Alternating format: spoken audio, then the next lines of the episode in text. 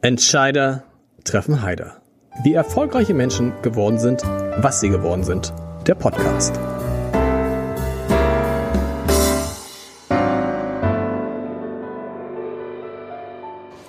Herzlich willkommen. Mein Name ist Lars Heider und ich habe heute einen Mann zu Gast, der Jungfrauen, die unbedingt Models werden wollen, vor allem eins rät, geht nicht zu Germany's Next Topmodel. Macht einen großen Bogen um Heidi Klum. Und mein Gast, der muss das wissen, der ist nämlich der Chef von MGM, einer der größten Modelagenturen in Europa, die ihren Sitz in Hamburg hat. Und auch das habe ich gelernt. Hamburg ist tatsächlich nach wie vor ein Zentrum für Models in Deutschland neben Berlin. Früher war es München, München ist es nicht mehr. Das steht unter anderem in seinem sehr gut zu lesenden Buch Fame vs. Fake.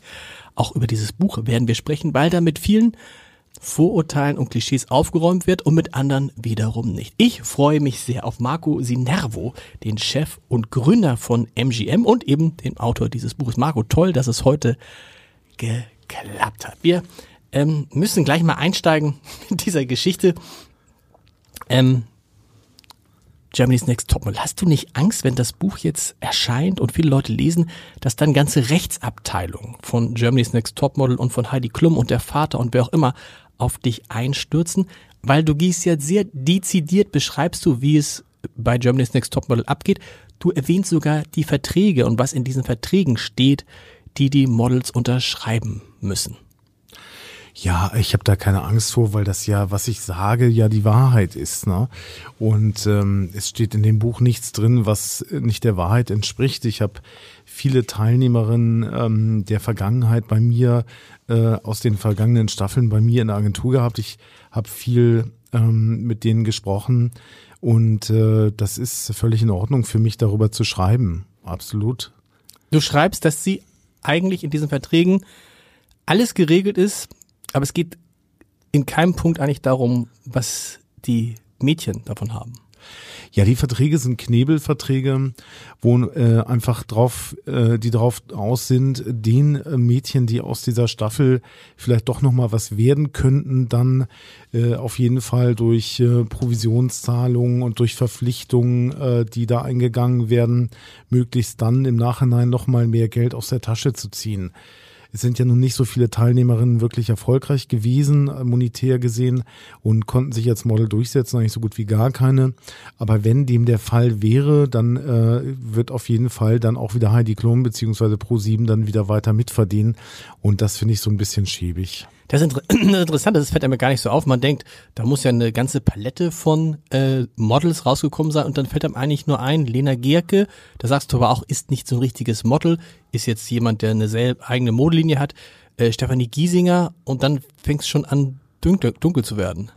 Ja, wenn man sich mal überlegt, das sind 16 Staffeln. Ich habe das in meinem Buch mal zusammengezählt. Ich komme jetzt nicht mehr drauf, wie viele Teilnehmerinnen das denn insgesamt Irgendwas waren. über 350? Über 350, die da jetzt dran teilgenommen haben, wirklich an der Show. Ähm, erfolgreich ist Lena Gerke geworden als TV-Host vielleicht Genau, als ähm, ist so äh, Celebrity kann man ja sagen. Die anderen Giesinger finde ich großartig, aber die ist eben mehr in dem Influencer-Bereich. Dann wäre vielleicht noch namentlich zu erwähnen die Rebecca Mir, Mandy Borg. Die sind aber auch alle eher im TV oder im Influencer-Bereich. Also ein richtiges Topmodel, was jetzt international bekannt ist, äh, ist da nicht aus der Show entstanden. Nein. Und die, die hinterher bei dir waren, um dann weiter Karriere zu machen, hatten offensichtlich mh, hm, so einen kleinen kleinen Klacks mitbekommen. Also du beschreibst es in dem Buch eine Szene, dass eine, eine, eine, eine junge Frau, die bei Germany's Next Topmodel war, mit dir essen war oder du warst mit ihr essen und sie kriegt einen Cocktail gebracht von einer Bedienung und dann trinkt sie offensichtlich diesen Cocktail und sagt hinterher zu der Bedienung so ein bisschen gönnerhaft und offensichtlich in der, in der Annahme, dass man sie kennt, sie können diesen Cocktail nach mir benennen.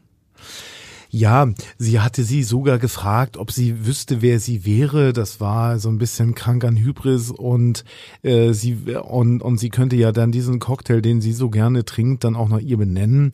Da hat man eigentlich ganz äh, beispielhaft gesehen, wie verwirrt ähm, und wie äh, ja, übertrieben das Ganze auch alles ist, wenn die aus der Show kommen, hm. wie, wie, äh, wie wenig die eigentlich mit diesem Fame umgehen können, den sie dann haben und wie unreflektiert die auch tatsächlich sind, die Mädchen. Man kann aber sagen, wenn man nicht unbedingt Model werden will, sondern einfach nur bekannt werden will, dann ist Germany's Next Top Model eine tolle Plattform. Naja, gut, ich meine, darüber habe ich in meinem Buch eben auch geschrieben, was ist guter Fame äh, und was ist schlechter Fame. Und das ist ein Fame, den man nicht haben möchte. Ich habe ja dieses Buch auch geschrieben in der Corona-Zeit, in der wir uns ja in meiner Branche zu Tode gelangweilt haben zu Hause, weil wir wirklich nichts zu mhm. tun hatten. Es war ja dann, es gab keine Fotoshootings, es gab keine, durch die Restriktionen auch keine Reisemöglichkeit mehr für die Models. Und da habe ich einfach mal die Zeit genutzt, um auch ein bisschen für mich mal zu reflektieren, was ist eigentlich passiert in all den ganzen Jahren, in denen man ja so gut wie durchgearbeitet hat. Und äh, da ist mir dieses Thema GNTM eben auch sehr negativ auch nochmal aufgefallen. Und ich dachte, es ist wichtig, dass mal jemand, der es weiß, wie es läuft und der aus der Branche kommt, vielleicht mal schreibt, wie es wirklich tatsächlich ist.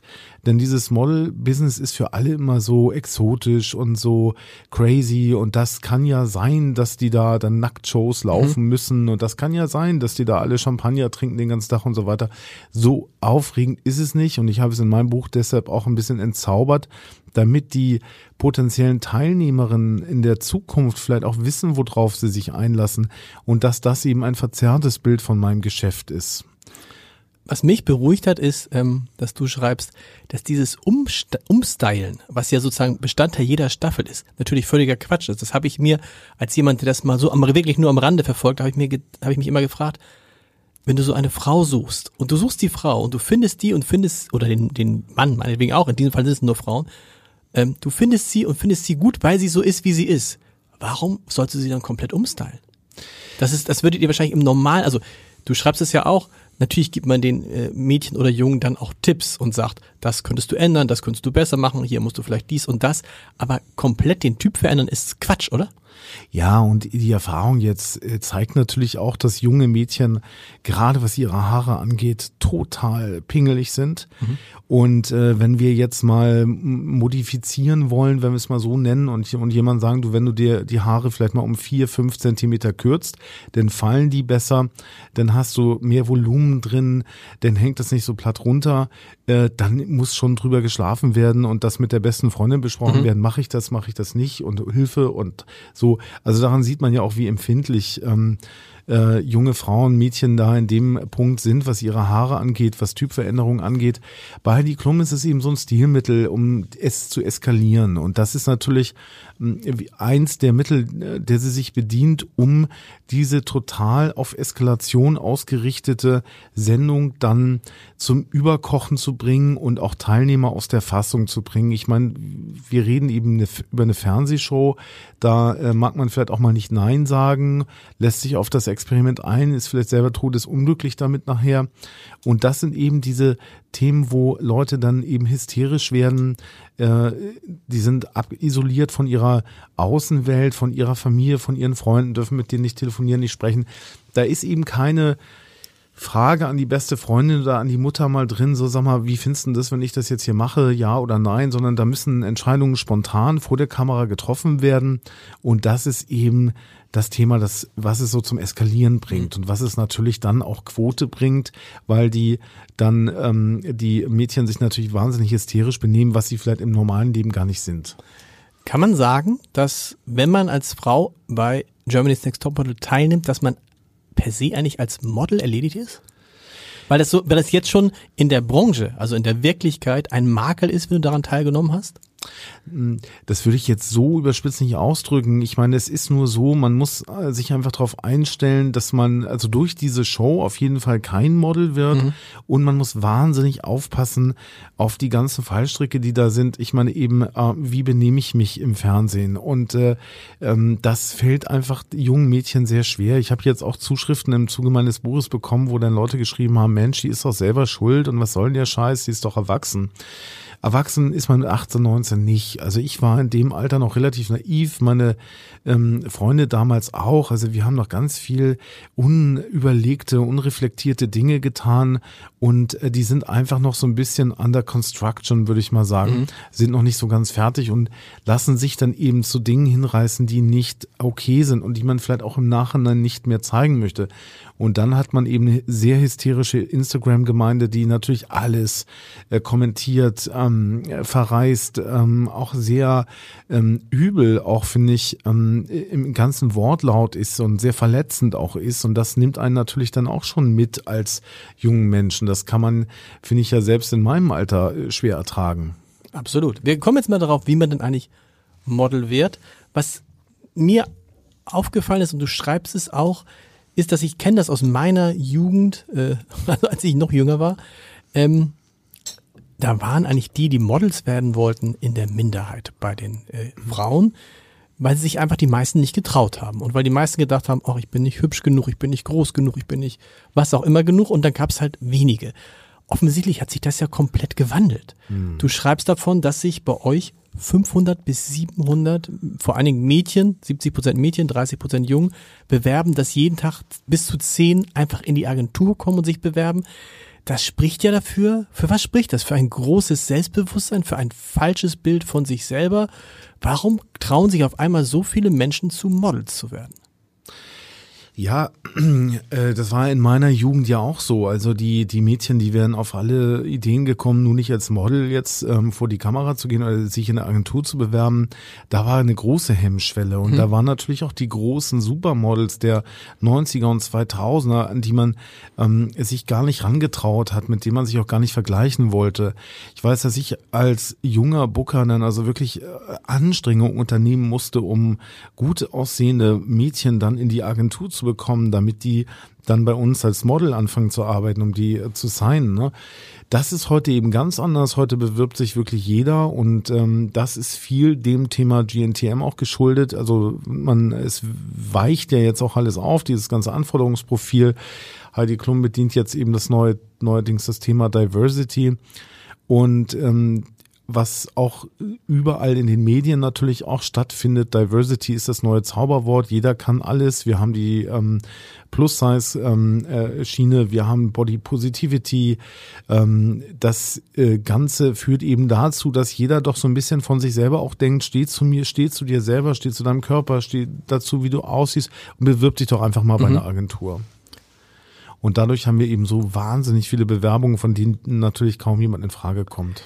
Das heißt, man, man achtet gar nicht darauf, ob man groß genug ist, ob man gut aussieht, ob man Ausstrahlung hat, sondern dann geht es darum, wo komme ich her, welche Sprache spreche ich, habe ich vielleicht irgendetwas, was andere nicht haben, was man bisher als Makel empfunden hat, ja. das auf, wo man denkt, okay, weil ich diesen und jenen, wie auch immer gearteten Makel, auch ein schwieriges Wort, wenn ich etwas habe, was nicht in das klassische Schönheitsideal passt, bin ich auf einmal jemand, der geeignet ist, Model zu werden. Also das ist ja fast schon das kehrt sich ja quasi um. Genau, es kehrt sich gerade um. Und das ist, finde ich, auch sehr schräg und das finde ich auch eine sehr schräge Entwicklung, muss ich sagen, jetzt über die Jahre, weil das äh, so viele Bewerbungen sind dass wir sie kaum noch bearbeiten können. Mhm. Und äh, das ist für mich auch ein Novum, dass so viele Menschen eben auf die Idee kommen, sich als Model zu bewerben. Und ich, äh, mich würde auch mal interessieren, wie die diesen Modeljob eigentlich noch sehen oder, oder, oder, äh, also was da für eine Selbstreflexion vorhanden oder auch nicht vorhanden ist. Also das finde ich auch erstaunlich teilweise. Kehrt es sich denn um auf Kundenseite? Also suchen Kunden jetzt nur Models, die ganz besonders anders sind, die vielleicht gar nicht mehr so hübsch sind, die gar nicht mehr so jung sind. Also kann ich jetzt irgendwie mit 53 viel zu groß, wieso, ich bewerbe mich bei dir. Nein, also äh, du bist ja ein hübscher Mann, aber das äh, äh, als Model würde ich dir jetzt nicht äh, nicht zu einer Karriere raten. Äh, weil du ja hier auch ganz gut gesettelt bist. Und ähm, ja, sehr charmant. Ja, genau. Charmant.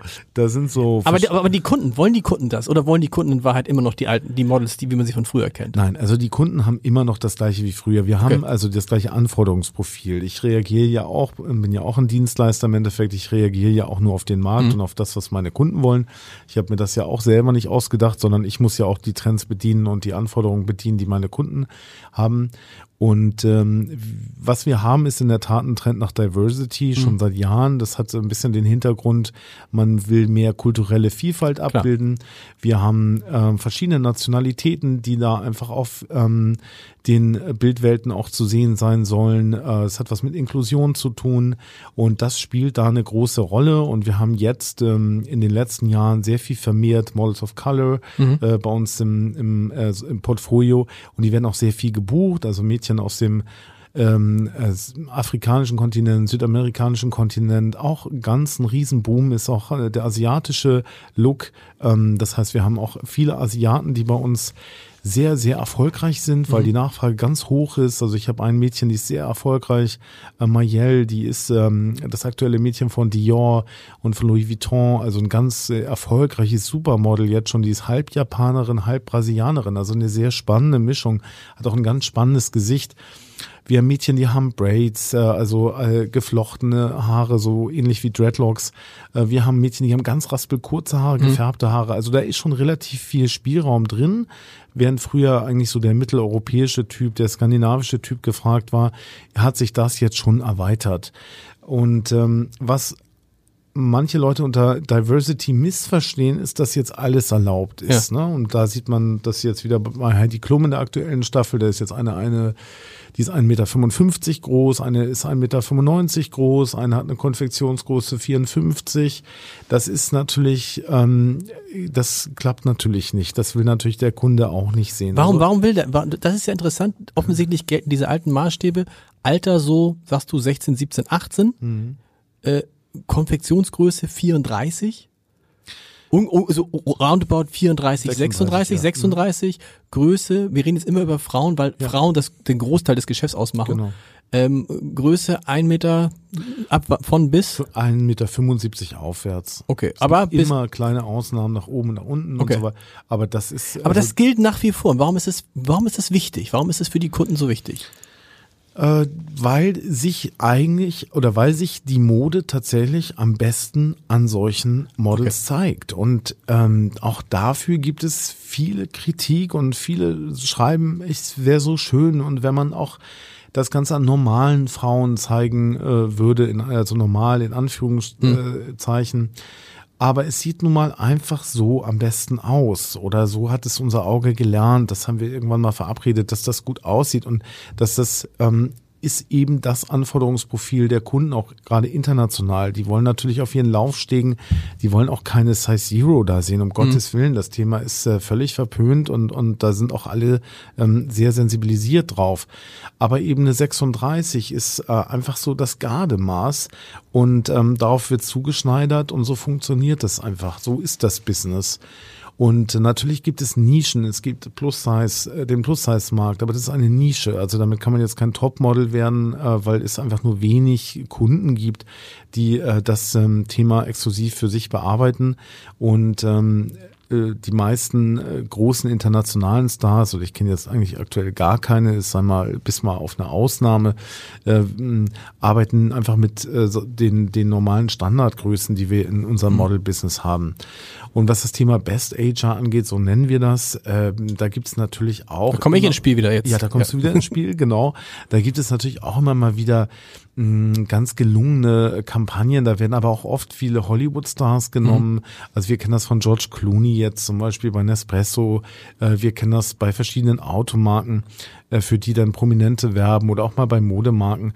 Das passt dann ganz gut. Das sind Schauspieler, die schon gestanden sind und äh, eine, eine reifere Ausstrahlung haben. Auch äh, bei den Schauspielerinnen ist es genauso. Man denkt mal an Monica Pilucci zum Beispiel bei mhm. James Bond, großartige, hübsche Frau, ist aber dann eben auch eine Ausnahme und ist auch nicht, man startet heute nicht mit 50 oder 60, hat man ja früher auch nicht gemacht, nochmal eine Modelkarriere. Zumindest nicht als wenn man, wenn über das, was wir reden, ist Modeling, äh, ist ja auch damit verknüpft, dass du ähm, auch Geld damit verdienst. Mhm. Und nicht, dass du mal ab und zu mal einen Auftrag machst. Es gibt sicherlich auch für dich äh, zwei, drei Kunden, die sagen, Mensch, den buche ich mir ja. mal, das ist ein cooler Typ so, aber davon kannst du ja nicht leben und kannst ja nicht deinen Posten hier davon aufnehmen. Und das muss das Ziel sein? Das ist das Ziel, als, ja. als Model zu arbeiten. Ähm, wie viel können, wie viel können davon leben? Du, du sagst es ja auch von den, von den äh, 500 bis 700, die im Monat sich bei euch vorstellen. Wie viel landen tatsächlich bei euch in der Agentur und wie viel kriegen davon Jobs? Hm, ich würde mal sagen, so alle zwei, drei Monate holen wir eine oder einen raus aus der Bewerbung. Und die anderen, die scoutet ihr sozusagen? Das, äh, genau, das, die anderen genau. scouten wir, genau. Okay. Da gehen wir proaktiv auf die Aber Leute da muss man doch eigentlich allen Leuten suchen, wisst ihr was? Lasst es nach. Bewerbt mhm. euch nicht, oder? Weil ihr habt dadurch ja auch viel Arbeit. Ja, wir haben damit viel Arbeit. Wir antworten natürlich auch teilweise gar nicht. Das ist äh, auch eigentlich nicht mein Stil. Das war immer eigentlich so meine Prämisse, dass ich dachte, wir gehen da ganz höflich ähm, vor. Aber manchmal schaffen wir es einfach auch nicht mehr im Tagesgeschäft dann zu antworten. Die Leute denken sich dann ihren Teil, wenn dann keine Antwort kommt. Das können wir gar nicht mehr leisten. Ich denke, dass es eben äh, bei den Leuten ein ganz verklärter Blick ist auf mhm. das Business. Das kommt natürlich auch durch die vielen Influencer, die wir haben äh, jetzt und der Markt, der boomt ja auch ganz extrem. Und äh, da sind natürlich auch die Anforderungen andere, als die sie bei uns im Model-Business ähm, sind. Ja, vielleicht äh, denkt sich da so hm, der ein oder andere Mensch, äh, probieren kann ich's ja mal. Und äh, dann äh, wird das ganz naiv einfach mal so gemacht. Und aber dann es ändert halt nichts an der Tatsache, dass wir sie nicht aufnehmen können. Bringt dich aber manchmal in schwierige Situationen. Du beschreibst eine Szene in dem Buch, die ich wirklich, wo, wo man ahnt, wohin das führt, aber man kann es dann gar nicht glauben. Ein junges Mädchen bewirbt sich bei dir und du sagst einfach nur, weil es offensichtlich stimmt und weil du dir nichts dabei gedacht hast in dem Moment, du bist, du, tut mir leid, alles gut, aber du bist zu klein. Vielleicht gibt es noch andere Gründe dafür, so. Das Mädchen verschwindet und äh, jetzt kannst du weiterzählen, kommt dann nach ein paar Monaten wieder mit ihrer Mutter und hat was gemacht? Ja, sie war bei dem Vorstellungsgespräch mit ihrer Mutter okay. da und äh, ich hatte ihr gesagt, dass sie zu klein ist als Model mit ihren 1,73 Meter das nicht passen würde. Dann fragte die Mutter ganz hektisch nach, was denn so die, die Mindestvoraussetzung wäre.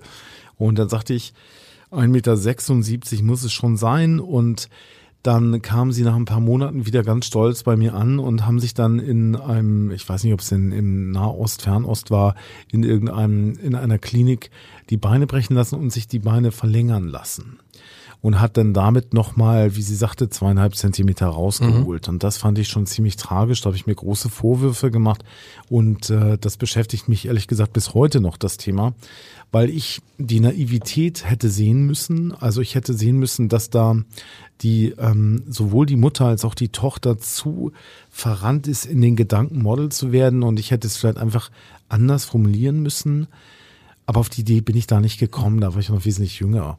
Man hat das ganz oft, wenn ich Absagen erteilen muss, weil die Leute dann persönlich bei uns vorstellig werden, äh, dass äh, Diskussionen entstehen, warum nicht, wieso mhm. nicht, aber ich kann doch und ich will doch und ich kann doch abnehmen und so weiter. Da bin ich immer sehr, sehr vorsichtig. Total. Äh, denn das, ähm, wir wollen Menschen ja auch nicht wehtun. Auf der anderen Seite müssen wir eben auch klar sagen, wer kommt in Frage und wer nicht. Ich finde die Zeit, ähm, die zwischen Mädchen, junge Frauen zwischen 18 und 30 haben, ist eine wahnsinnig wichtige mhm. Zeit. Viele werden danach ja Mütter, gehen dann in ähm, äh, ja ihrer in, in der Familienpflicht auch auf. Und ich finde gerade in dieser Zeit ist es eben besonders wichtig, auch Karriere zu machen, ähm, vielleicht eine vernünftige Ausbildung, ein Studium zu machen. Denn äh, später ist es, wenn man Kinder haben möchte, eben schwer möglich. Wir Männer sind da ja völlig unbeschwert. Wir können ja unser Leben so leben, wie wir wollen und haben ja viel längere Zeit, äh, Zeitfenster da. Und ähm, ich finde es einfach wichtig, dass man den Leuten klipp und klar sagt, was geht und was nicht. Aber geht. ist es nicht tatsächlich gefährlich zu sagen, warum? Ich, hab, ich, ich weiß das von Menschen, die magersüchtig äh, geworden sind, dass der Grund für diese Magersucht oft welche sind, die einfach nur gesagt haben, ach du bist, nee, wir haben eine Leiterlätin hier äh, porträtiert und da hat der Trainer gesagt, weißt du, du bist zu dick für schnelle Läufe. Mhm. Und dieser eine Satz hat dazu geführt, dass sie in die Magersucht gerutscht ist. So, das heißt so, das heißt, in dem Moment, wo sie dich fragen, warum, da musst du ja immer etwas sagen, was zutiefst persönlich ist. Ne? Was also auch als, also du bist zu dick, du bist zu dünn, du bist zu groß, du bewegst dich zu schlecht. Ist, kann man das überhaupt mit ruhigem Gewissen äh, machen? Weil man ja immer befürchten muss, was die Leute daraus für Schlüsse ziehen. Naja, eigentlich im Endeffekt ist es so, dass die Frage, war nach dem Warum eigentlich schon impliziert, dass es kompliziert wird jetzt mhm. mit der Person. Also es gibt Menschen, die sagen, okay, akzeptiere ich. Ähm, da sagt man dann eine freundliche Formulierung wie, du bist nicht unser Typ oder du bist genau. aktuell nicht dem, entsprichst nicht dem Trend. Ähm, musste also die Menschen verstehen die Absage, fragen auch nicht weiter nach und äh, denen ist auch bewusst, dass es eine unangenehme Situation wird, wenn sie weiter nachbohren. Denn entweder ich muss ihnen jetzt äh, eine, eine, eine Lüge erzählen oder ich müsste jetzt ganz äh, analytisch auf sie eingehen. Das wollen aber viele und da muss man eben sehen, das sind dann auch die Menschen, die krank sind oder die, die auch, ähm, nee, krank würde ich jetzt nicht sagen, aber das sind Menschen, die es sehr, sehr ernst nehmen mhm. und da muss man eben wahnsinnig aufpassen. Ja, ist eine komplizierte Situation bis heute noch. Ich versuche es immer halt auch so zu verpacken, dass ich sage, Mensch, du bist wahnsinnig hübsch und du bist wahnsinnig attraktiv, aber fürs Modeln reicht es eben mhm. nicht. Mach was anderes draus. Ähm, schön bist du trotzdem und versuch das eine mit so einem mit einem Lob und mit einem Kompliment dann auch freundlich ähm, wegzudrücken. Du hast gerade gesagt, da war eine Mutter dabei. Welche Rolle spielen Mütter in deinem Geschäft? Ja, so und so. Also wir haben Eltern, sage ich mal, das sind nicht, nicht nur die Mütter, die da mhm. sind, auch die Väter kommen auch gerne mal vorbei. Ähm, wir haben so diese, ja, äh, die Mütter, die so Eislaufmütter nenne ich die mal, mhm. so ich, ist glaube ich so heißt mhm. der Begriff, mhm. die dann so in ihrer Tochter nochmal so eine zweite Karriere durchleben. Die Und, sie selber nicht geschafft haben. Genau, die genau. sie selber nicht geschafft haben. Also ich hatte da ein so ein Mädchen, da hat die Mutter, die ist dann auf jeden Job mitgeflogen und nach Mailand und äh, nach Miami und die war überall und in Mailand hat sie dann im Zelt, im Zelt im Park kampiert. Also die war nicht besonders vermögend, die hatte ihren Job auch aufgegeben und wollte in der Zukunft von dem, was ihre Tochter als Model verdient leben.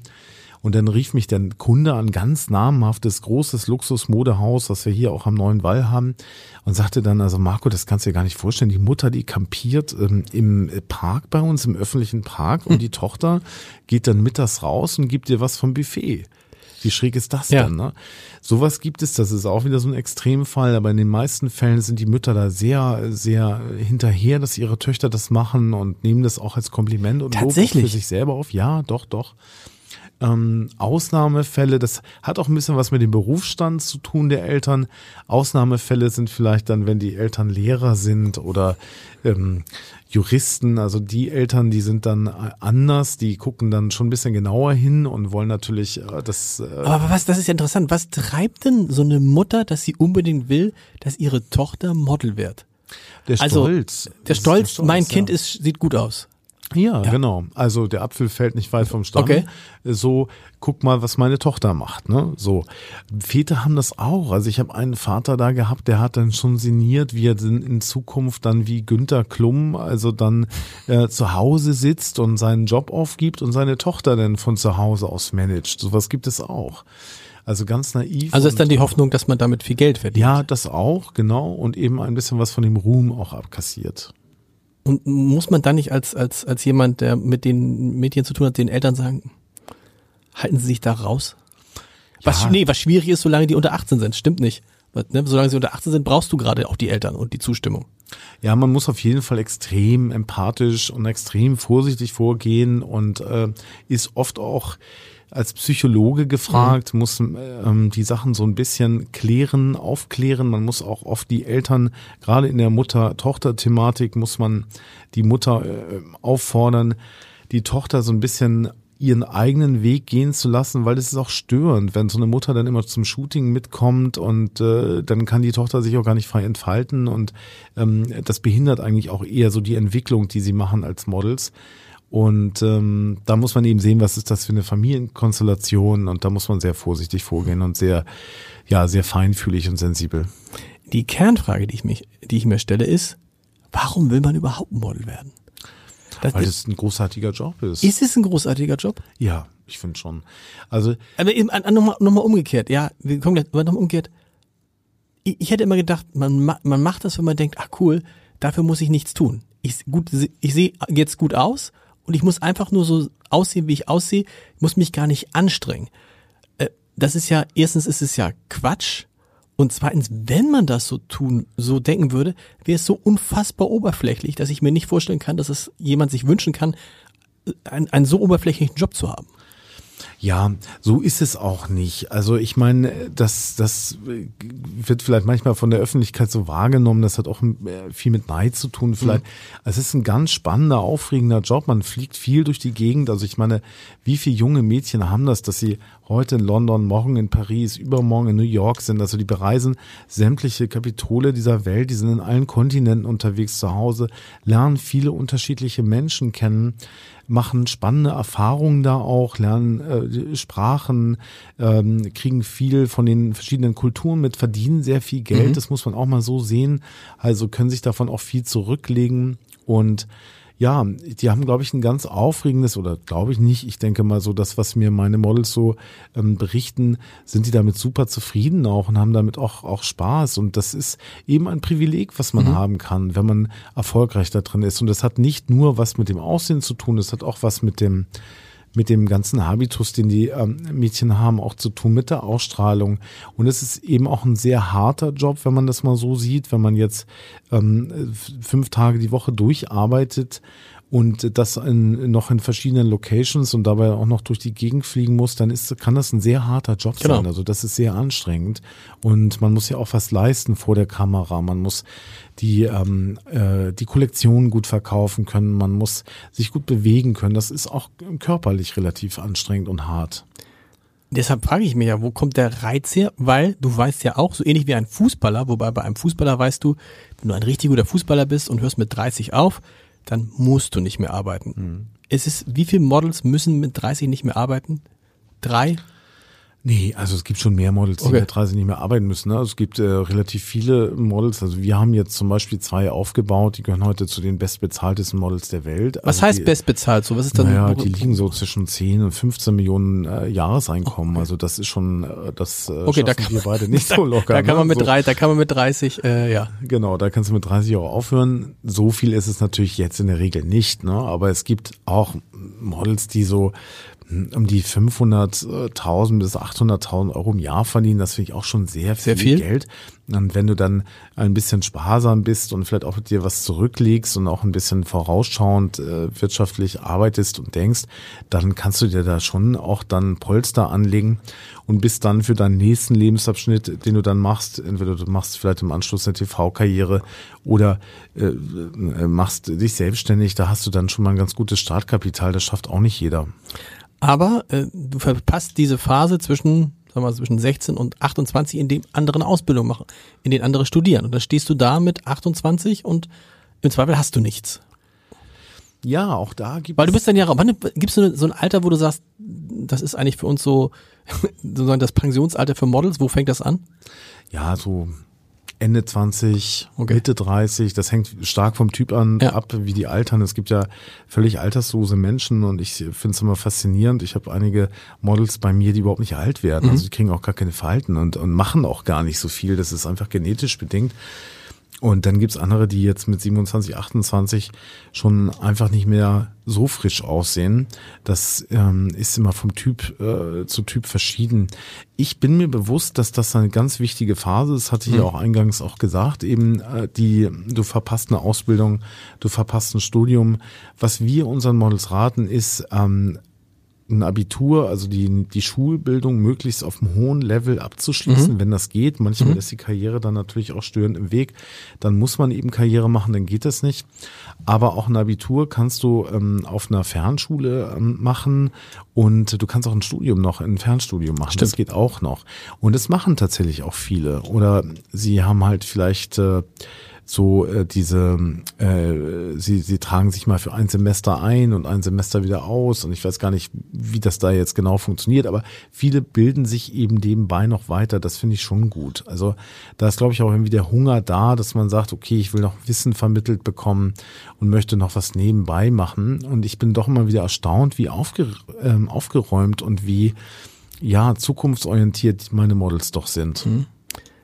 Du hast gerade gesagt, dann fliegt man durch die Welt. Das gilt auch wieder nur für einen Teil der Models. Ist die Mehrheit der Models nicht, sind das nicht die, die von Fotostudio zu Fotostudio fahren und dann für, du beschreibst es in dem Buch auch für Kollektionen, für Modekollektionen, die in einer schnellen Geschwindigkeit, gibt es auch eine langsame Geschwindigkeit, also die in einer hohen Geschwindigkeit ja. ähm, wechseln, ähm, Fotos machen, äh, shooten, shooten, shooten, shooten, wie ihr sagt, und dann ab ins nächste Fotostudio. Es ist ja offensichtlich auch nicht mehr so, dass jeder Fotograf so ein großer Künstler ist, der sagen kann, pass mal auf, also bevor ich nicht morgens hier meinen äh, frisch gebrühten äh, Hafer äh, Tee bekomme, ja, fange ich gar nicht an zu fotografieren und unter 20.000 Euro am Tag mache ich es auch nicht. Die Fotografen, die ich kenne, sind oftmals auch froh, wenn sie einen Job haben, wo sie dann 3.000 Euro im Monat verdienen und dann mir Fließbandarbeit ist ein böses Wort, aber du weißt, was ich meine. Ja. Ist das nicht die Realität von vielen Models? Das ist die Realität natürlich von vielen Models, auch gerade von den Anfängermodels. Und dann muss man natürlich sehen, okay, wie geht man die nächsten Karrieresteps? Aber ich denke mal, so fängt man an. Es hat sich halt in den letzten Jahren wahnsinnig viel getan. Also du hast recht, dass diese der, der Fotograf war ja mal früher ein Wahnsinnsjob. Als wir jung waren, da war das total ähm, äh, das Traumziel, Fotograf mhm. zu sein. Also da denke ich an die großen Namen und auch an die, an die Leute, die wir hier aus Hamburg oder Ostdeutschland auch kennen. Da waren der Fotograf war das, war der Star. Mindestens der, genau, so sehr der Star wie das Model. Genau. Und genau. der hat auch wahnsinnig viel Geld verdient, ja. war auf coolen Shootings immer dabei und, und hatte immer die größten und coolsten Autos. Und das war schon ein sehr, sehr ein sehr, sehr erstrebenswerter Beruf.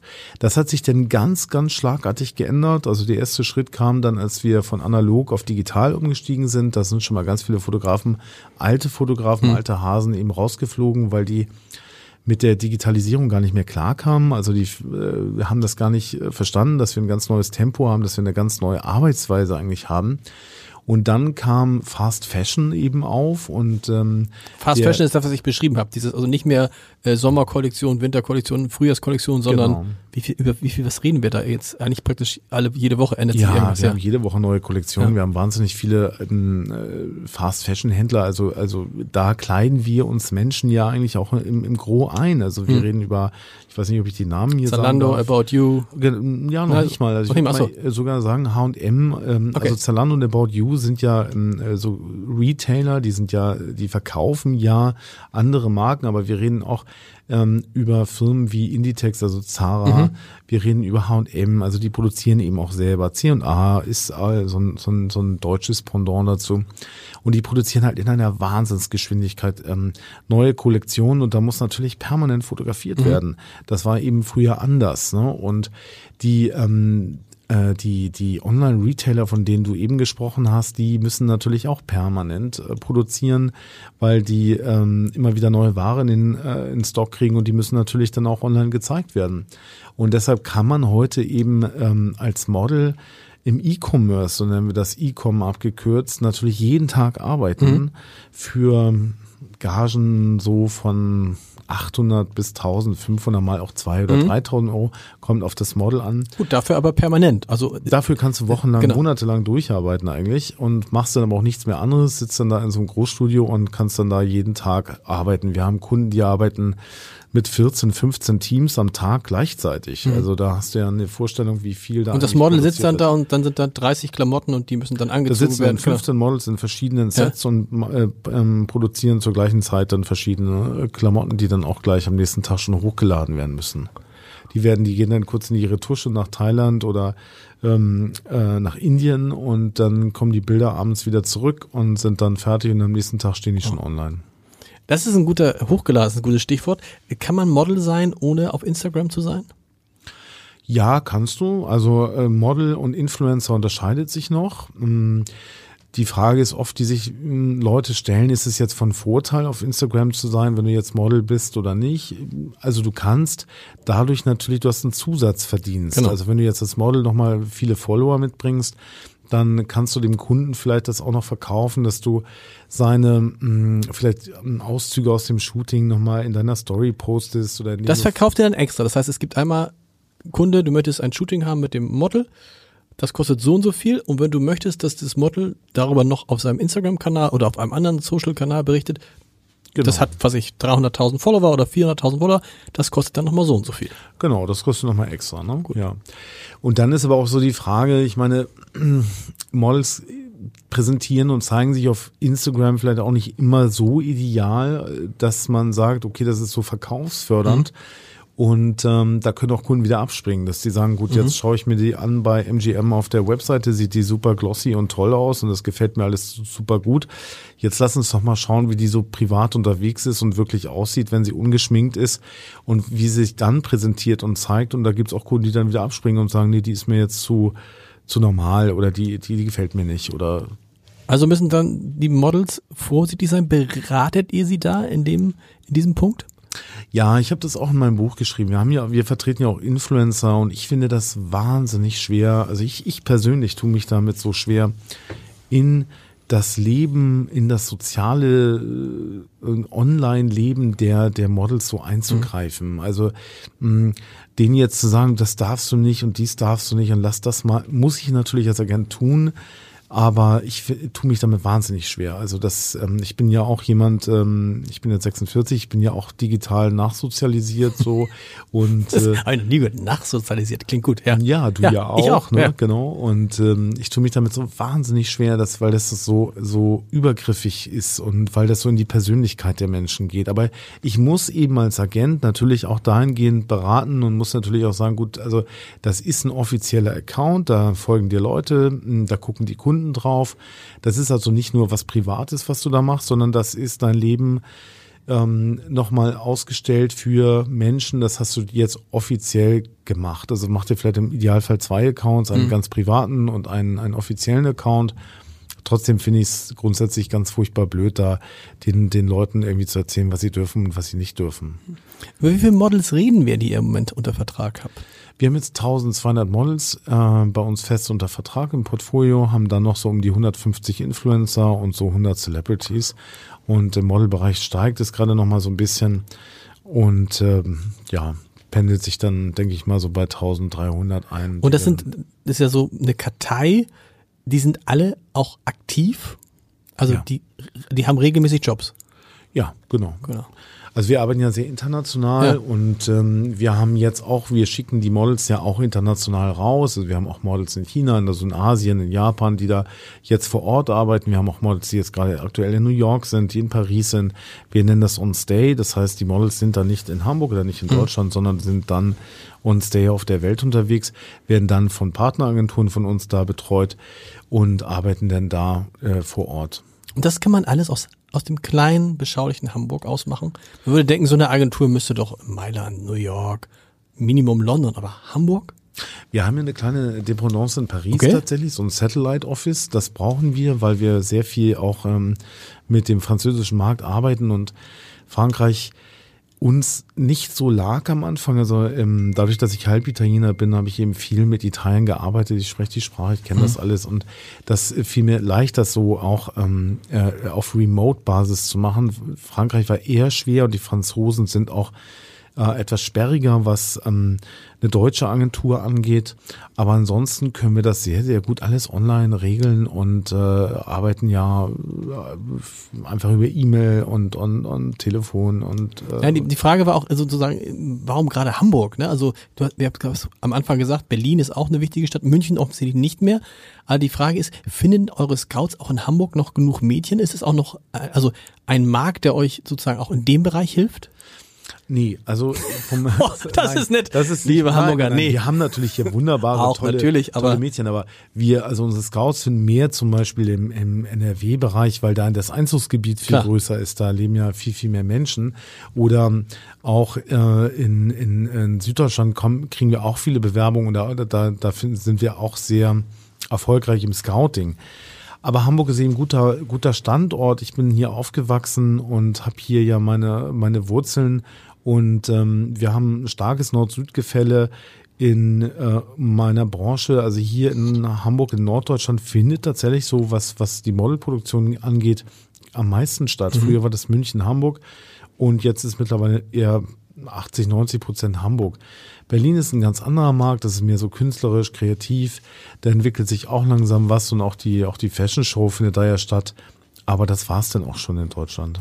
Du hast gerade von den Scouts gesprochen, die wichtig sind. 60 Mitarbeiter hast du davon. Mhm. Wie viele sind äh, die entscheidenden Punkte sind Scouts und Broker, richtig? Nee, Booker. Booker. Booker, Broker ist Broker, Börse. Börse. genau, ja. So ähnlich. ist ja so, so ähnlich. ähnlich genau. Okay, machen Booker, so sind, Booker, ja. Booker machen so ähnliche Dinge, aber sind welche, die also die Mädels tatsächlich, die Mädchen direkt. Sagt man, was sagt man? Mädels klingt gleich schon wieder sexistisch. Ja, ich äh, Models. Mädchen ist auch blöd. Mädchen ist ich auch blöd. Immer Models. Models. Genau, ja. Also die Booker, die vermitteln, das sind praktisch die, die mit dem Kunden vermitteln. Die sagen, wir haben hier ein, Mäd ein Model, möchtest du das haben und so weiter. Genau. Die Scouts, da habe ich mich gefragt, reicht es nicht heute einfach, sich durch die Instagram-Kanäle zu scrollen? Ja, machen auch viele. Also ich habe auch viele freiberufliche Scouts. Wir haben 60 feste, festangestellte Mitarbeiter und haben dann nochmal so 30 ähm, so Freiberufler, die für uns arbeiten. Und darunter eben auch viele Scouts und die kriegen so ein bisschen auf mh, Erfolgsbasis, Ah, okay. auf ähm, Erfolgshonorar. Also eine Prämie dann gibt's für Genau. eine Vermittlung? Okay. Ja, genau. Die kriegen dann eine Prämie, wenn sie jemand Gutes finden. Hm. Ja, Instagram hat sich jetzt nicht so ergiebig ähm, für uns gezeigt, weil alle retuschieren. Und das ist ja ein ganz großes Mhm. Nein. Problem heute und alle retuschieren sich natürlich und wenn man Was, dann das sind, das sind gar nicht immer die Bilder so, wie sie aufgenommen sind. Das, kannst du dir du, du raubst mir ne? da jetzt eine Illusion. Tatsächlich. Siehst okay. du, habe ich dir heute die Augen geöffnet, ne? Ja. Also hast du es schon mal gehabt? Also das, aber das betrifft dich dann doch auch. Also alle können das gut machen. Also Photoshop, äh, Fotos bearbeiten können alle gut. Die Bilder, die du kriegst, wenn du Bewerbung kriegst, wie sicher kannst du sein, dass diejenige, derjenige, der da drauf ist, auch so aussieht?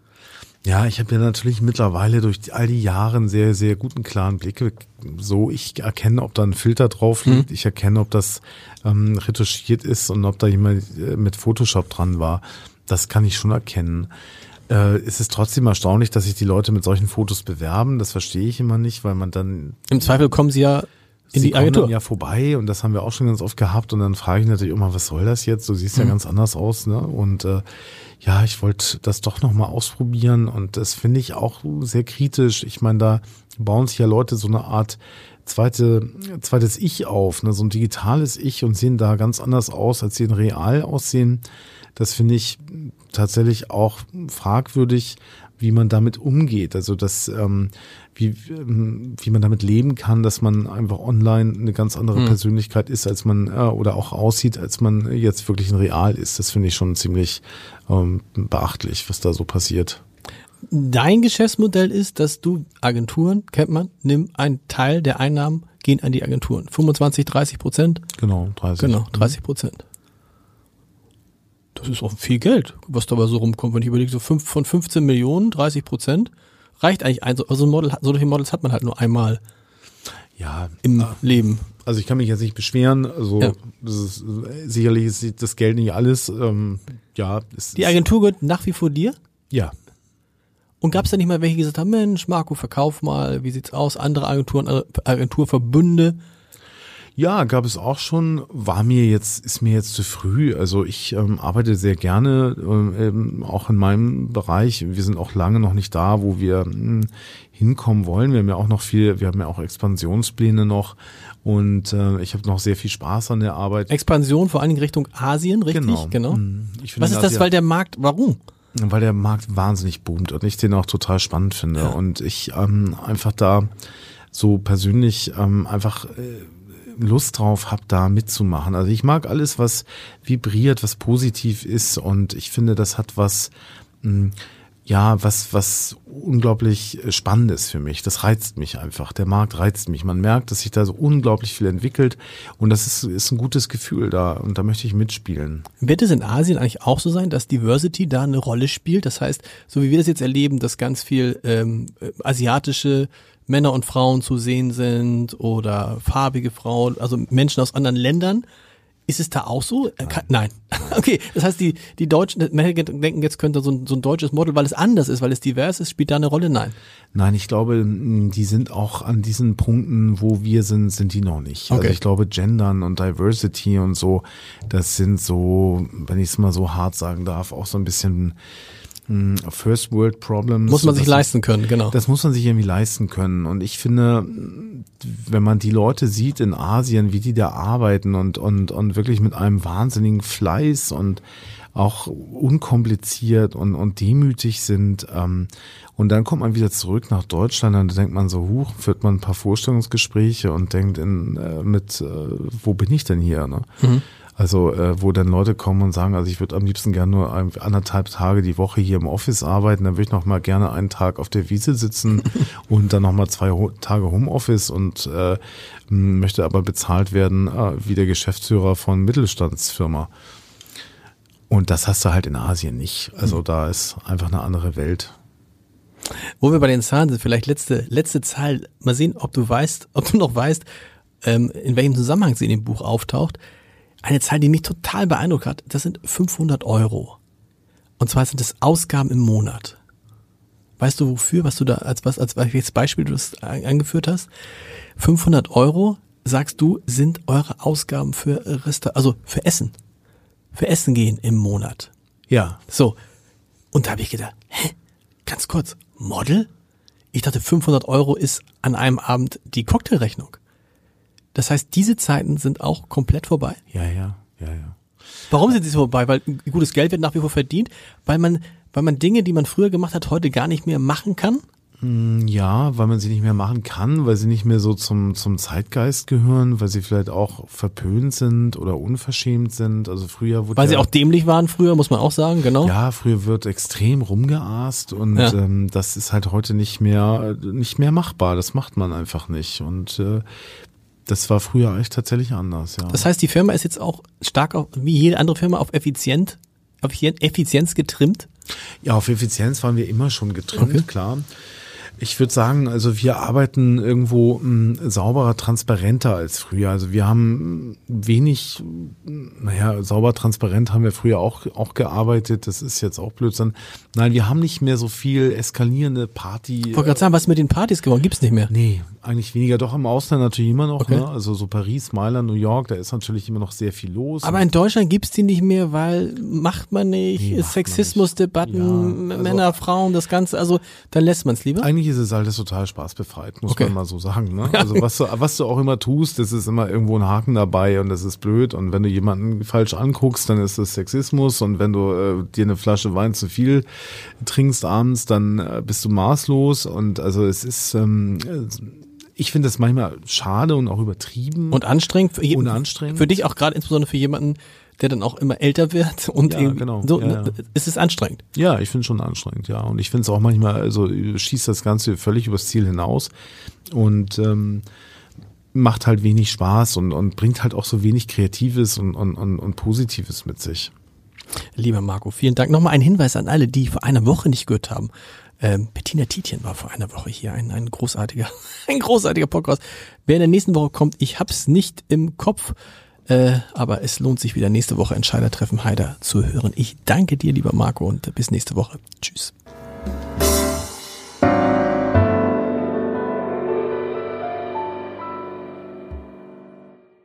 Weitere Podcasts vom Hamburger Abendblatt finden Sie auf abendblatt.de slash podcast.